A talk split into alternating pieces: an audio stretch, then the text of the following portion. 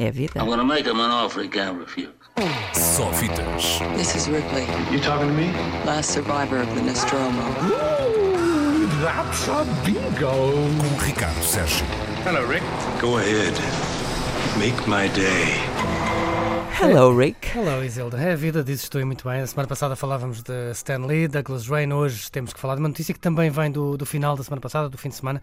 Um, o desaparecimento de William Goldman. O nome talvez não diga muita gente, uh, mas os filmes que ele escreveu talvez digam muito mais. É um dos grandes argumentistas da, da nova Hollywood, daquela Hollywood que surgiu ali nos anos 70 e que trouxe grandes nomes para a ribalta. Escreveu filmes como Butch Cassidy and the Sundance Kid, com Paul Newman e Robert Redford, Dois Homens e um Destino.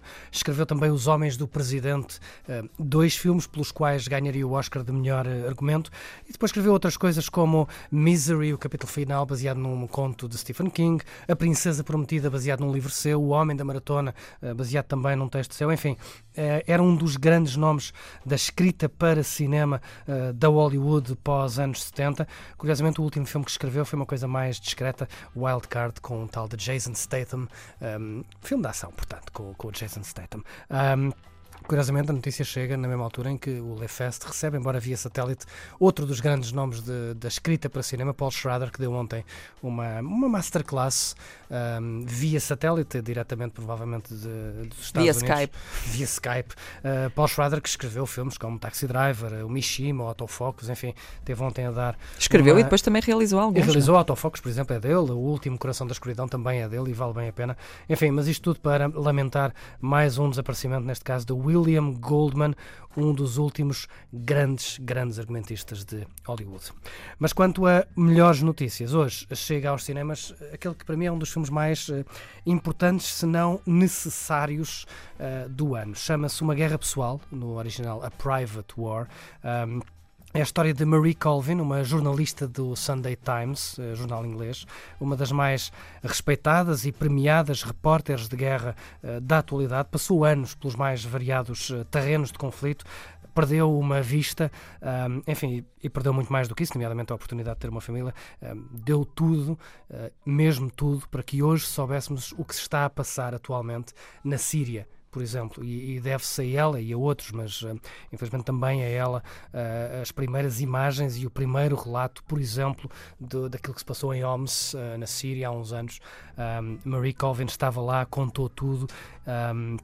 Enfim, não quero dar spoilers, mas basta ler um pouco sobre a história de Marie Colvin para perceber que o filme, tal como a história dela, não, não acaba bem. O filme é de Matthew Heineman, um realizador mais habituado ao documentário, já foi nomeado para um Oscar com Cartel Land, estreia-se aqui na ficção, com um filme que usa essa sua experiência de realizador de documentários para contar histórias reais, ah, para, para filmar e mostrar sem rodeios o lado menos glorioso do jornalismo, a verdade mais ah, difícil, às vezes mais crua, e, e há momentos muito difíceis de ver ah, neste filme, o jornalismo de guerra no seu estado mais cru, duro, seco e cruel, ah, com uma atriz ah, em topo de forma, Rosamund Pike, já vimos em Gone Girl, vimos também no Senhor dos Anéis, por exemplo, ah, absolutamente perfeita como Mary Col Marie Colvin está na shortlist para, para o Oscar.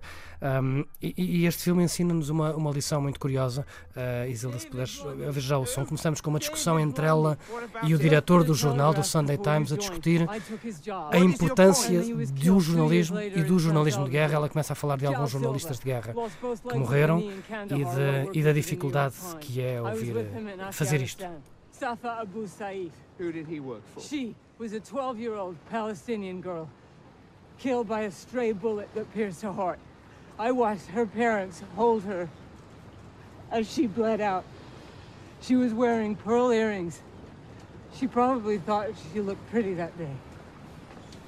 I see it. So you don't have to. How about the gardening section, Marie? Would that make you happy? One word to Watkins and you're there. Is that what they all died for?